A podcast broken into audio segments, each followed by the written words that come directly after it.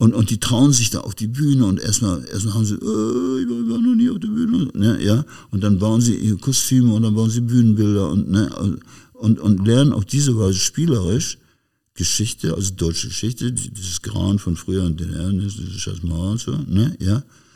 Und, und sie wachsen an dieser Aufgabe auch noch, auch noch selber. Also sie kriegen Mut und sie sagen, oh, ich krieg das hin, ich krieg das hin. Hallo, Pforzheim. Hallo, Pforzheim. Hallo, Pforzheim. Pforzheim. Hallo, Pforzheim. Hallo, Pforzheim.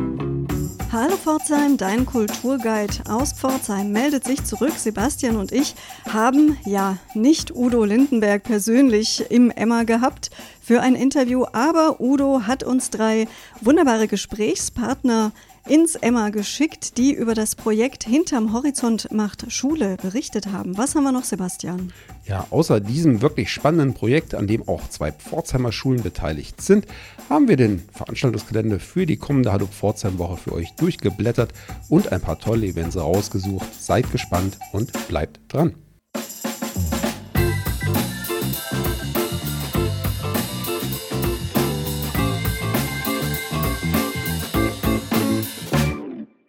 Ja, wie eben schon angekündigt, begrüßen wir heute drei Gäste von außerhalb bei uns im Hallo Pforzheim Aufnahmestudio. Die Elisabeth Engstler, den Noah Fischer und den Arno Köster. Die drei sind hier in Pforzheim, weil sie das Projekt Hinterm Horizont macht Schule vorstellen wollen. Und da würde ich gleich mal den Noah fragen. Erzähl uns doch mal, was verbirgt sich hinter dem Projekt Hinterm Horizont macht Schule? Ja, erstmal hallo, schön hier zu sein. Ist ja inzwischen schon fast zweite Heimat für uns geworden. Wir haben vor knapp zwei Jahren gestartet. Hinterm Horizont macht Schule ist ein Herzensprojekt von uns, von der Udo Lindenberg Stiftung, von Udo. Es geht darum, an Brennpunktschulen, wo eben nicht so normal ist, dass die Kids schon von klein auf Musikunterricht, Theater und alles haben, dass wir ähm, künstlerisch mit denen arbeiten, aber eben deutsch-deutsche Geschichte auf eine spielerische Art vermitteln ähm, und wo könnte das oder wie könnte das besser gehen als mit Songs und der Geschichte von Udo Lindenberg? Es sind Hammer-Songs, deutsche Texte. Er war der Wegbereiter für uns alle inzwischen ähm, mit coolen Texten, mit cooler Musik. Ähm, wirklich mal tiefer gehen in die Themen rein. Und auch seine politische Leistung ist ja irre. Also auch der Mut damals, die scheiß Mauer muss weg, DDR, und A Honey und so weiter. Und es ist ihm immer noch sehr, sehr wichtig. 30 Jahre, eigentlich gar nicht lange, gefühlt sehr lange. Ich bin selbst in Baden-Württemberg aufgewachsen. Selbst für mich war Berlin und die Mauer weit weg. Und uns allen und Udo ist es total wichtig, dass wir ähm, das alles auf eine spielerische Art vermitteln. Bisschen cooler vielleicht als im Geschichtsunterricht in der Schule. Und das Ganze ist sehr vielschichtig. Man lernt Songs, man kann in Rollen gehen. Ähm, Persönlichkeitsbildung steht, steht ganz im Vordergrund und auch Teambuilding, dass man miteinander stärker ist als ähm, alleine. Und da bauen wir eine ganze Theaterstruktur nach, wo quasi nicht nur Stars die Kids zu Stars werden auf der Bühne, sondern auch im Hintergrund. Es werden Kulissen gebaut, es werden Kostüme gemacht, es, ähm, also alles, was im Theater ist, die Leute auf der Bühne sind nur so gut, wie die hinter der Bühne einem den Weg bereiten sozusagen. Und dieses ganze Teambuilding und diese Entwicklung der Persönlichkeiten und das Lernen von Musik, deutscher Geschichte und allem, das ist in diesem Projekt das Entscheidende. Und du selbst bist nicht nur künstlerischer bzw. musikalischer Leiter dieses Projekts, muss man sagen. Du bist selber auch als Musiker Teil des Panikorchesters. Ja, genau. Ich bin jetzt seit zehn Jahren mit Udo unterwegs. Meine, mein erstes Konzert war die MTV Unplugged Shows 2011. Aber wir haben uns letztendlich auch nah kennengelernt über das Musical, Udos Musical hinterm Horizont, also ohne Machtschule, hinterm Horizont. Ähm, am Potsdamer Platz, genau wo früher die Mauer stand. Und ja, das war eine Weltpremiere. Das war ganz neu, das alles zu kreieren. Und ich war Teil der Band. Und so haben wir uns auch, oder er mich gefunden, kann man viel mehr sagen. Und dann gab es die Einladung 2011 zum ersten MTV Unplugged. Und ja, seitdem bin ich Teil der Band und des Panikorchesters. Mit welchem Instrument? Mit Saxophon hauptsächlich. Also auch Klarinette und Flöte, aber Saxophon ist schon das Hauptding. Ja. Ja, hinterm Horizont macht Schule ist das Thema ja. Elisabeth, du führst Regie bei diesem Projekt. Wie wird das jetzt konkret in Pforzheim ablaufen, dieses Konzept? Ja, wir haben vor ähm, anderthalb, fast zwei Jahren angefangen mit dem Projekt hier in Pforzheim, das sich durch die Corona-Situation jetzt natürlich entsprechend verlängert hat. Normalerweise zieht sich das Projekt über ein Schuljahr.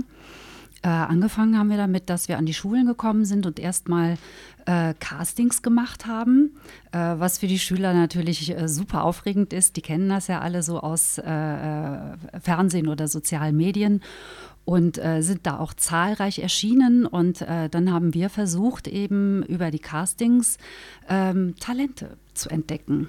Ja, die kommen und, und singen erstmal mit ganz vorsichtigen Stimmchen. Ähm, aber äh, ja, das Auge von uns äh, geht natürlich dahin zu erkennen, wo bei wem ist das Potenzial und, äh, und vor allem auch die, die Lust, die Bereitschaft, äh, was zu machen und sich da einzubringen. Und ähm, wir haben auch hier im Pforzheim super Talente entdeckt und haben dann nach dem Casting angefangen, mit denen zu arbeiten, sind in regelmäßigen Abständen hierher gekommen und ähm, haben schauspielerisch gearbeitet, äh, musikalisch gearbeitet.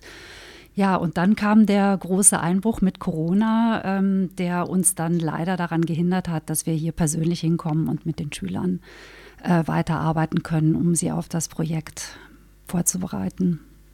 Und das heißt, in dieser Zeit gab es jetzt einfach eine Pause oder gab es eine Möglichkeit, online äh, was zu tun oder das durch die Lehrer vor Ort irgendwie für sich vertreten zu lassen oder zumindest weiter zu üben oder müsst ihr jetzt im Grunde wieder bei Null anfangen? Also äh, Stichwort Lehrer vor Ort ist ein ganz wichtiger Punkt. Man kann dieses Projekt nur durchführen, wenn man Lehrer hat, die das Projekt mit unterstützen und die, die das begleiten und die auch mit den Schülern das tatsächlich dann äh, fortgesetzt haben. Aber ähm, die Begleitung durch uns ist natürlich immer essentiell auch. Und äh, wir haben dann, als klar war, wir können erstmal nicht mehr hierher kommen, ähm, überlegt, äh, auf welche Art und Weise wir das Projekt weiter unterstützen können und haben dann tatsächlich angefangen, online zu arbeiten. Und das war auch für mich erstmalige Erfahrung, muss ich sagen. Ich habe anfangs gesagt, so was, das geht nicht. Also wie sollen wir mit den Schülern und über Bildschirm und äh, das ist selbst für Profis ja schon schwierig. Aber an dem Punkt haben wir dann also auf jeden Fall äh, die Kids äh, unterschätzt, weil die haben sich ganz schnell auf diese neue Arbeitsweise eingestellt und wir haben dann regelmäßig Online-Unterricht, äh, äh Online-Coaching gemacht mit den Schülern und ähm, haben also Szenen geprobt online, haben phonetisch gearbeitet, was hier auf jeden Fall auch ein Punkt war. Wir haben sehr viele Schüler mit Migrationshintergrund und die Sprache war von Anfang an ein Thema und äh, haben dann eben online auch phonetisch gearbeitet und das war super, ja, die haben so unglaublich toll mitgemacht. Ähm, das hat echt äh, sehr viel Spaß gemacht und hat uns ganzen großen Schritt weitergebracht, was wir eben gesehen haben, als wir jetzt endlich wieder zurückkommen durften ähm, dass es da also keinen Einbruch gegeben hat, sondern dass wir in der Zeit tatsächlich auch Schritte nach vorne gegangen sind. Das war ganz toll festzustellen. Ja, und der dritte hier im Bunde ist Arno Köster, auch Projektleiter und Koordinator bei der Udo Lindenberg Stiftung, die hinter diesem Projekt steckt. Den Arno Köster würden wir ganz gerne erstmal fragen, welche Schulen sind denn da beteiligt? Das sind hier in äh, Pforzheim die Nordstadtschule und die Brötzinger Schule und aus Kalf die Heumadenschule, was ich einen lustigen Namen fand. und wo, auf welcher Bühne bringt man die Schülerinnen und Schüler denn zusammen? Auf welcher Bühne? Du meinst, wie, wie die praktische Arbeit genau, läuft? Genau, wo trefft ihr euch? Äh, wir haben uns immer unterschiedlich an den verschiedenen Schulen getroffen. Mhm. Es sind ja fast 100 Leute, oder wie Noah schon gesagt hat, leider in Corona-Zeiten nicht, dadurch, dass halt sehr, sehr viele Menschen einfach ähm, weggefallen sind, die Kulissen bauen. Was für uns eine Herausforderung war hier in Pforzheim war, und da waren wir anfangs auch skeptisch, ähm, wenn du das Stück im Osten machst, hast du immer ein bisschen Biografie dahinter, also sprich Eltern, Großeltern, die man fragen kann. Wie waren das im Osten oder Menschen, die vielleicht selber eine Erfahrung hatten im Osten, das fällt hier alles weg.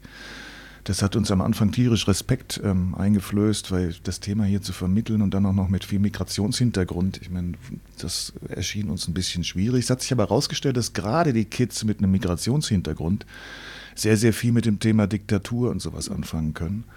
Und auch sowas kennen wie, du kannst nicht zueinander finden. Also das Stück heißt ja, da ist eine, ein Mädchen hinter der Mauer und der andere ist auf der anderen Seite und sie können nicht zueinander finden. Das, finden, das kennen die auch. Also wenn man an Jugendliche denkt aus Palästina, die leben auch seit, seitdem sie geboren sind mit einer Mauer. Also das ist schon ein sehr, sehr verwandtes Thema, was es uns, glaube ich, auch einfacher gemacht hat. Und, ähm, und noch ein Aspekt, den ich vielleicht sagen möchte, um vielleicht deiner Frage vorzugreifen, ist, dass wir natürlich, Elisabeth hat das so beiläufig gesagt, aber wir haben auch sehr viel zur Sprachvermittlung hier beigetragen, inklusive, dass es auch Menschen gab, die tatsächliche Sprachfehler hatten. Noch nicht mal mit Migrationshintergrund, sondern auch Sprachfehler, die sie durch die doch sehr intensive Arbeit, die jetzt entstanden ist durch Corona, auch ein bisschen ja, beseitigt haben. Und nennt man das beseitigt?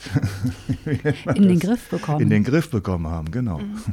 Ich würde mal gerade einen Schritt zurückgehen, äh, erstmal zum Thema DDR und Vergangenheit. Wir haben hier ein sehr gut sortiertes DDR-Museum. Ich weiß nicht, ob ihr das schon mal besucht habt. Das ja. ist inzwischen ein Landesmuseum und äh, eine ganz spektakuläre Sammlung. Das DDR-Museum von Herrn Knabe, das ist ein ganz mhm. tolles, äh, tolles Museum. Wir haben ja dem Museum gedreht, die haben uns wunderbar unterstützt. Ähm, wir haben ja, es gibt im Stück sowieso Einspielfilme, die eine Rolle spielen, aber wir haben aufgrund der Situation dann irgendwann gesagt, wir machen vielleicht mal einen ganzen Film, dass wir irgendwas ähm, vorweisen können mit den Kiddies. Und da waren wir im, im DDR-Museum, der Herr, wie hieß er denn, ähm, Walter, Walker. Herr Römer fiel mir noch ein, aber ich bin mir jetzt nicht Ja, sicher. egal. Aber auf jeden Fall, die, wir haben uns super betreut dort. Das war klasse. Und ich liebe auch diese Sammlung von Herrn Knabe. Unten im Keller ist so ein Verhörzimmer. In diesem Verhörzimmer zum Beispiel haben wir auch Szenen gedreht. Und ein Knast ist da auch. Und das war völlig authentisch. Hm. Das habe ich auch gehört von, von tatsächlich Betroffenen, die das auch mal in, in Realität erleben mussten. Die Udo Lindenberg Stiftung, vielleicht magst du dafür unsere Hörerinnen und Hörer nochmal eure Stiftungsziele umreißen und wie das Ganze mit diesem Projekt auch zusammenpasst. Also das passt insofern zusammen, als dass die äh, Gegend Pforzheim-Kalf unsere Heimat ist als Udo Lindenberg Stiftung. Also die Stiftung ist ansässig in Kalf weil Udo ja so ein Hermann Hesse-Fan ist und das ein, ein Inspirator für ihn war immer. Deshalb haben wir gesagt, wir gründen die Stiftung in Kalf. Anfangs war es so, dass es darum ging, nur einen Musikwettbewerb durchzuführen und irgendwas mit Weltverbesserung. Aber aus der Weltverbesserung wurde ganz schnell der Stiftungszweck Afrika, weil Udo eine große Affinität hat zu diesem Kontinent. Der sagt, da kommen wir alle her, Mutter Afrika. Und das ist der vernachlässigte Kontinent. Und das zweite war sehr schnell der Panikpreis, den es ja jetzt auch geben wird Ende des Monats, am 31. als große Streaming-Show. Und ähm, gewachsen ist dieses Projekt hinterm Horizontmarktschule im Übrigen hier in Pforzheim oder entstanden. Die Anregung war, ähm, kam von Uwe Hück, der damals im Beirat saß der Wiedeking Stiftung und nach dem Motto, wir müssen mal ein Projekt zusammen machen. Du machst so viel mit Jugendlichen, denk dir mal was aus. Und wir hatten damals in Berlin das Stück mit der Bundeszentrale für politische Bildung so aufbereitet, dass es eine, eine Broschüre gab, anhand derer man DDR-Geschichte ähm, vermittelt bekommen hat, aber anhand des Stücks und an Udos Biografie. Die Berliner Schulen sind da nie drauf eingestiegen und dann kam uns aber die Idee, dann lass uns doch auf Grundlage dieser Broschüre daraus ein Projekt entwickeln für sozial schwache Schüler. Und dann ist es auch passiert in Zusammenarbeit mit der Wiedeking Stiftung, das erste Mal in Leipzig und seitdem ist auch der Noah dabei. Ich war damals völlig überfordert, haben das noch mit Schauspielern gemacht und haben die aus Berlin eingeflogen, haben wir gemerkt, so geht das nicht, dann ist das nicht das Projekt, was wir wollten. Und dann haben wir den Noah mit reingeholt und seitdem ist es das Projekt, was wir wollten. Also hat auch diese soziale Komponente dann ganz breit bekommen. Und wie oft habt ihr das Projekt inzwischen schon durchgeführt? Wir sind hier im sechsten Mal, ist das richtig? Du hast mich neulich verbessert, weil ich gesagt habe, sieben Mal. Das fünfte Mal.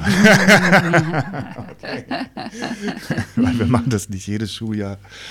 Und das ist auch immer eine Frage, es ist immer sehr schwer am Anfang, das war hier nicht anders, vor allen Dingen die Lehrer zu motivieren, weil das immer so eine Art Mehrarbeit ist auch für die. Also wenn die nicht von selber auf einen zukommen, wie das öfter mal der Fall war bei anderen Projekten, dann ist es schwierig, da eine Motivation zu finden. Das ist erstmal Mehrarbeit, das ist, man muss sich in was reindenken, womit man noch nie was zu tun hat.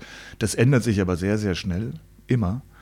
Und am Ende ist es bei jedem Projekt so gewesen, dass die Lehrer, darf ich auch mal auf die Bühne, darf ich mal mitspielen, ich möchte mal mit Rollschuhen durchs Bild und so. Also die Motivation steigt mit dem Projekt. Schön. Du hast uns übrigens noch eine kleine, kleine Botschaft mitgebracht von Udo Lindenberg, die würden wir uns mal zusammen anhören.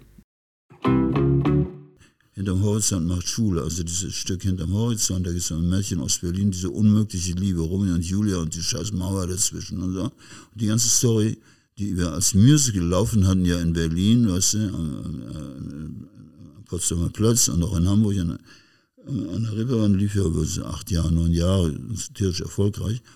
Und das führen die auf an Schulen, auch so mit sozial benachteiligten Kiddies und so weiter. Ne? Ja? Die, die spielen dann diese Rollen. Eine spielt Matthew aus Berlin, eine spielt, ne? eine spielt dann in Udo und die, die anderen spielen so. Ne? Und, und die trauen sich da auf die Bühne und erstmal, erstmal haben sie, äh, ich war noch nie auf der Bühne, ne? ja? Und dann bauen sie ihre Kostüme und dann bauen sie Bühnenbilder und, ne? und, und lernen auf diese Weise spielerisch Geschichte, also deutsche Geschichte, dieses Grauen von früher und den Herren, diese Scheißmauer und so, ne, ja. Und, und sie wachsen an dieser Aufgabe auch noch, auch noch selber. Also sie kriegen Mut und sie sagen, oh, ich krieg das hin, ich krieg das hin. Ne, jetzt stehe ich auf der Bühne, ich habe mich getraut, weißt du, ne? Ja? Kriegen sie Power, also richtig gut. Ja, Noah, du bist Musiker im Panikorchester. Udo Lindenberg selbst macht schon seit 50 Jahren Musik, steht seit 50 Jahren auf der Bühne mit kleineren und größeren Pausen.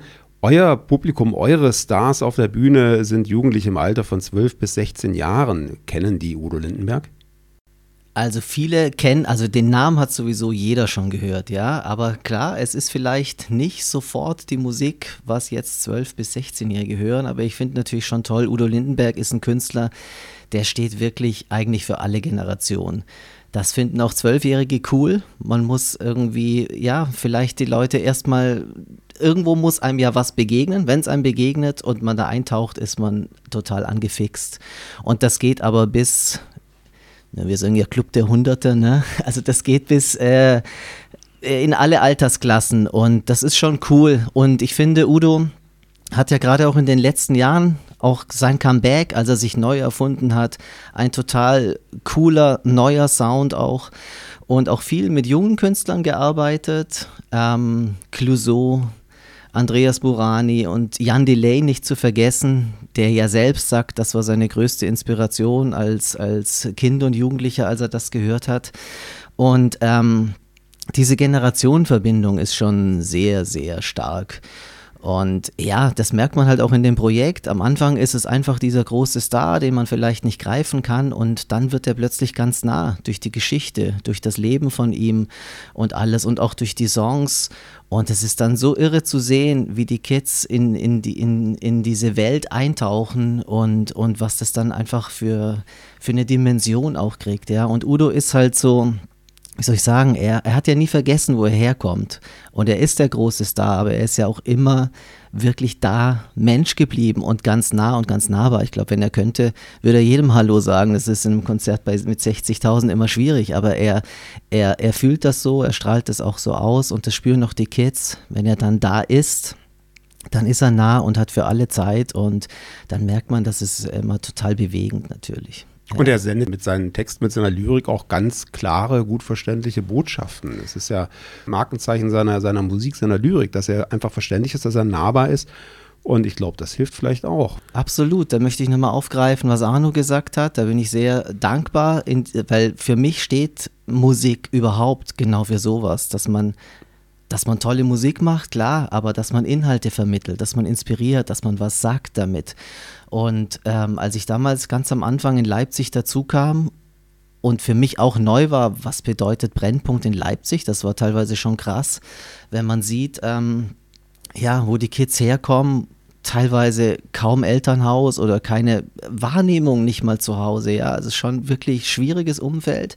Und als ich zum ersten Mal da reinkam und, und auf 20 Kids getroffen habe, wo es hieß, dass unser Chor die sollen singen und der Name Chor sagt ja schon alles. Völlig uncool damals für diese Kids, ja. Und genauso mit dieser Null-Bock-Haltung saßen sie eigentlich auch in dem Kreis und dachten, jetzt sollen wir singen.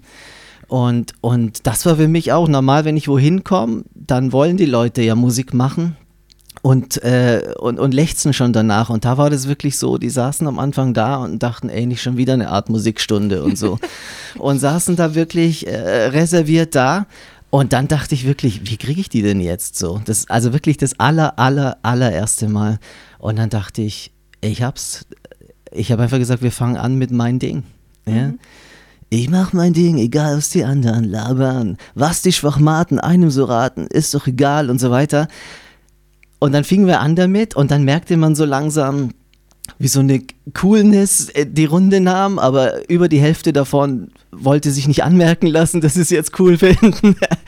Und ich habe gesagt, ey, ihr könnt doch jeden, hört doch mal, ihr könnt doch jeden Satz unterschreiben hier. Das ist doch bestimmt euer, euer Ding. Und, und genau so war das. Und dann ist so dieser, dieser Bann in der ersten Stunde schon gebrochen. Und so haben wir die Stück für Stück da reingeführt. Und irgendwann eben ist es so, dass die Leute erfassen, ey, coole Musik, coole Aussagen, der ist eigentlich ganz bei uns und dann gehen die, gehen die auch total ab, die jungen Leute. Und es ist auch eine Erfahrung, die du hier in Pforzheim bei diesem Projekt, bei dieser Umsetzung auch gemacht hast? Absolut, ja, total. Also wie es Arno vorhin schon beschrieben hat, war die Verbindung eine andere. Das haben wir aber auch bewusst gemacht. Also wir waren bisher in ostdeutschen Bundesländern. Da war es auch spannend irgendwie so über die Jahre. Ne? Die letzten zehn Jahre haben viel ausgemacht. Wir haben 2013 angefangen in Leipzig. Da konnte man auch 2012, ja, da konnte man sagen, redet mal mit euren Eltern und so. Und jetzt merkt man, Generationenwechsel, man muss schon sagen, redet mal mit euren Großeltern. Und jetzt hier, Baden-Württemberg, noch weiter weg, aber eben Migrationshintergrund und man kann genau dieses Thema halt anders aufgreifen. Und da war vielleicht Udo Lindenberg noch weiter weg, weil es ist wirklich so, ähm, dass wir auch viele Kids haben, die eben nicht in Deutschland aufgewachsen sind oder die Eltern zumindest nicht und natürlich ein anderer Bezug da ist, ja, äh, zur deutschen Geschichte. Aber das Thema, wie Arno so beschrieben hat, eben genau das ist und da konnte man echt anpacken und das ist zu sehen, der, der, unser Udo-Darsteller, der Alex, Alexandru, ein Rumäne, der hat vor zwei Jahren noch kein Wort, also gerade angefangen, Deutsch zu sprechen. Der spricht so gut, der spielt den Udo so gut, das, der singt, das ist ein Riesentalent. Und das können wir auch erzählen. Wir haben ja den Tatort, den Udo gemacht. Im Moment wird ein Tatort gedreht, der erscheint Ende des Jahres an, an Weihnachten, ne? 26.12. kommt er in der ARD. Da gibt es eine Doppelgänger-Szene auch in dem Tatort, im Musical haben wir auch eine Art Doppelgänger-Szene und dann wollten wir als Stiftung eben auch, dass unsere Darsteller, die in dem Projekt waren und Udo gespielt haben, da mit dabei sein dürfen. Da war der Alexandru auch mit dabei und das war jetzt außer der Reihe der erste Moment, wo er dann auch Udo begegnet ist und, und diese leuchtenden, strahlenden Augen zu sehen, wenn jemand der ihn jetzt seit anderthalb Jahren spielt und aufsaugt, ihm dann gegenübersteht. Großartig. Das ist eine tolle Brücke jetzt äh, zur nächsten Frage, die ich der Elisabeth gerne stellen würde. Elisabeth, du bist ja als freie Regisseurin tätig, arbeitest für Theater im ganzen Land. Was, was, wo ist der Unterschied, wenn du mit Profis auf der Bühne arbeitest, im Gegensatz zu, zu Laien, zu Schülern? Was, was macht da die Arbeit besonders? Ja, das Besondere ist, dass äh, professionelle Schauspieler halt ein Handwerk haben und man mit denen eine gemeinsame Sprache spricht um dann das zu erarbeiten, was man erreichen möchte. Und bei den Schülern, ähm, da versucht man halt die Instinkte zu wecken. Und, ähm, und die, die Natürlichkeit, die haben oft so wirklich ganz äh, äh, ähm, tolle Instinkte, die man dann einfach so nehmen kann, wie sie sind. Da, da arbeitet man über die Persönlichkeit. Und deswegen ist äh, für mich immer das Wichtigste, die, die Schüler in ihrer Persönlichkeit kennenzulernen, in den ersten äh, Einheiten, die wir dann so haben, und dann über die Persönlichkeiten, die in die, in die Figur reinzuführen. Und äh, wir fragen die Schüler am Anfang auch immer, welche Rolle sie spielen möchten. Und es ist auch ganz interessant, dass sie sich schon aus, äh, aus ihrer Persönlichkeit heraus für bestimmte Rollen äh, entscheiden. Wir haben dieses Mal zum Beispiel zum ersten Mal ähm, einen, äh, also der, der immer männlich besetzt war, der, der böse Stasi-Beamte. Und äh, den wollte hier in Pforzheim unbedingt ein Mädchen spielen. Und die guckte mich mit ihrem durchdringenden Blick an und da habe ich gedacht, ja, genau. Du bist unsere erste weibliche Stasi-Beamtin und die macht das hervorragend, ja. Also ja, das, das äh, ist das, was große Freude bereitet, wenn man, wenn man die dann am Anfang so in die Hand nimmt und, und die so als Persönlichkeiten dann auch über die Zeit begleitet und sieht, wie die sich dann entwickeln in der Zeit und was das denen für ein Selbstvertrauen gibt und ähm, ähm, wie die das so mit, mit äh, Stolz erfüllt, wenn sie zum Schluss der Aufgabe dann wirklich gewachsen sind. Da irgendwo auf der Bühne zu stehen oder wie jetzt eben vor einer Kamera zu stehen und ähm, und dann ihre Rolle da abzuliefern, ja, das ist schon, ja, ist großartig. Wir haben ja schon gehört, dass das Projekt eben Corona-bedingt äh, ein paar Stolpersteine hatte. In, in welcher Phase seid ihr gerade? Ähm, wir haben das Stück eigentlich soweit erarbeitet mit den äh, Schülern. Ich, also ich sag mal so, wir sind quasi in den Startlöchern und scharren mit den Hufen und wollen eigentlich äh, das Ganze nur noch zusammensetzen und spielen. Was vor allem fehlt äh, momentan noch, weil das wegen Corona äh, völlig stillstand, ist alles, was hinter den Kulissen passiert. Also Bühnenbau, ähm, Kostüme äh, finden und, und zusammenstellen. Und ähm, äh, das ist das, was äh, jetzt hoffentlich nach den Sommerferien stattfinden kann, äh, sodass wir es dann zusammensetzen können und äh, hoffentlich toi toi toi äh, im kommenden März aufführen dürfen. Ja, wir wären ein schlechter Veranstaltungspodcast, wenn wir nicht doch auch zu Corona-Zeiten hin und wieder mal eine Veranstaltung für euch in petto hätten. Und die drei sind natürlich nicht ohne Grund bei uns, sondern am Mittwoch, dem Tag der Erscheinung unseres Podcasts Hallo Pforzheim, findet in Osterfeld direkt eine, ja, eine Kick-Off-Veranstaltung statt, könnte man sagen. Arno, was passiert am Mittwochabend im Kulturhaus Osterfeld? Kick-Off ist vielleicht ein guter Begriff. Wir nennen das öffentliche Präsentation. Wir haben gedacht, wir wollen einfach zeigen, dass wir die ganze Zeit präsent waren, weil auch die Schüler uns die Rückmeldung gegeben haben, dass das einfach das Projekt die einzige Konstante war in der letzten Zeit.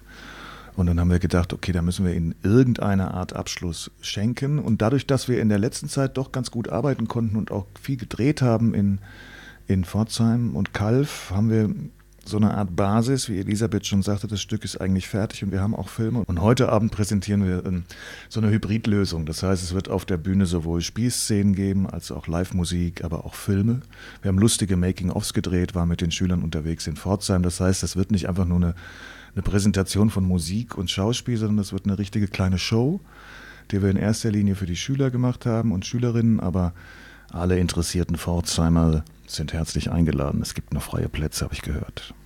Ja, wer also kurz entschlossen dabei sein möchte, beeilt euch. Heute Abend geht es los um 18 Uhr fangen wir an. Im Innenhof vom Kulturhaus Osterfeld. Super, vielen Dank.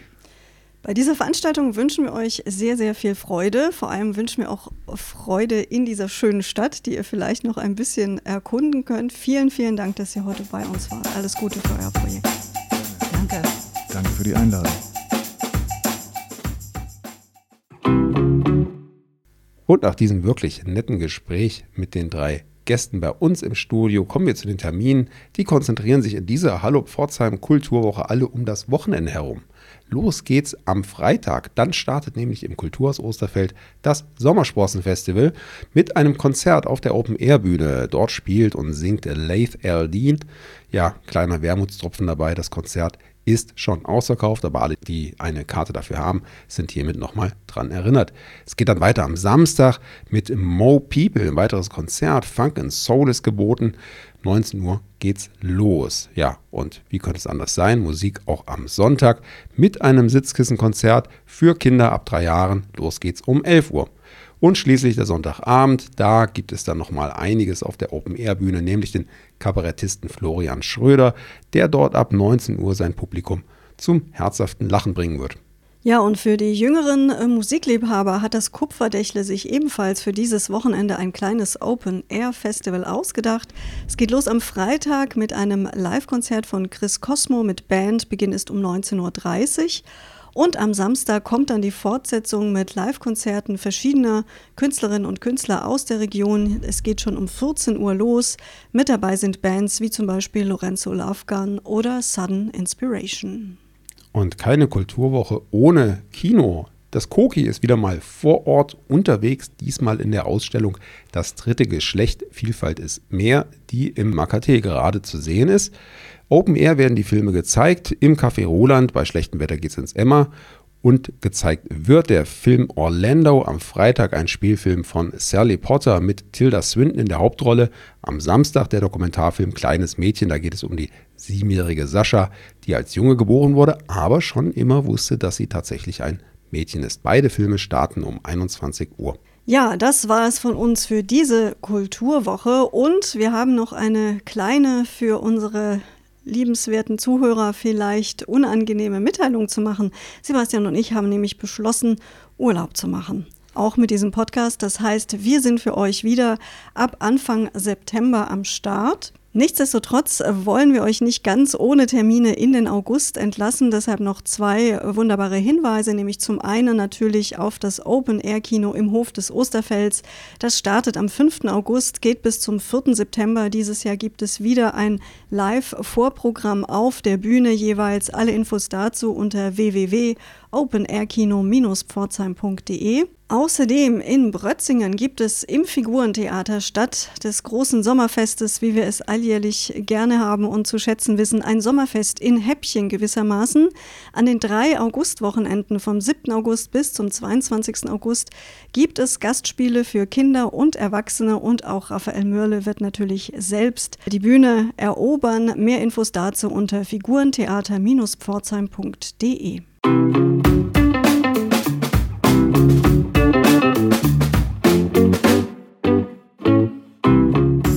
Ja, Anna, da hast du uns jetzt geoutet, dass wir tatsächlich vier Wochen auf der faulen Haut liegen und Urlaub machen wollen. Ich hoffe, unsere Fans und Hörerinnen und Hörer werden das verkraften. Aber es war mal nötig nach dieser langen Zeit der Pandemie und der aufreibenden Arbeit. Ich werde ein paar Tage in die Sonne fahren und die Seele baumeln lassen. Und du? Ich werde auf jeden Fall auch die Seele baumeln lassen. Meine Urlaubspläne haben sich Corona-bedingt leider verschoben. Aber wer mich kennt, der weiß, ich werde auf jeden Fall ein ruhiges Plätzchen und ein gutes Buch finden und Entspannung finden, ganz sicher. Ich habe übrigens schon in meiner Urlaubsdestination das Kulturprogramm gecheckt und werde da einige Konzerte und Events besuchen und werde mal einen Vergleich anstellen, wie wir denn da in Pforzheim so stehen. Ich bin gespannt und vermute, dass wir gar nicht so schlecht aussehen werden dagegen. Wir hoffen, ihr habt einen tollen Sommer bis dahin, besucht eine oder andere der Veranstaltungen, die wir für euch angekündigt haben und freuen uns ganz doll, wenn ihr im September wieder mit an Bord seid. Alles Gute bis dahin sagen Sebastian und Anna. Auf drei. Eins, zwei. Hallo Pforzheim. Das war noch durcheinander.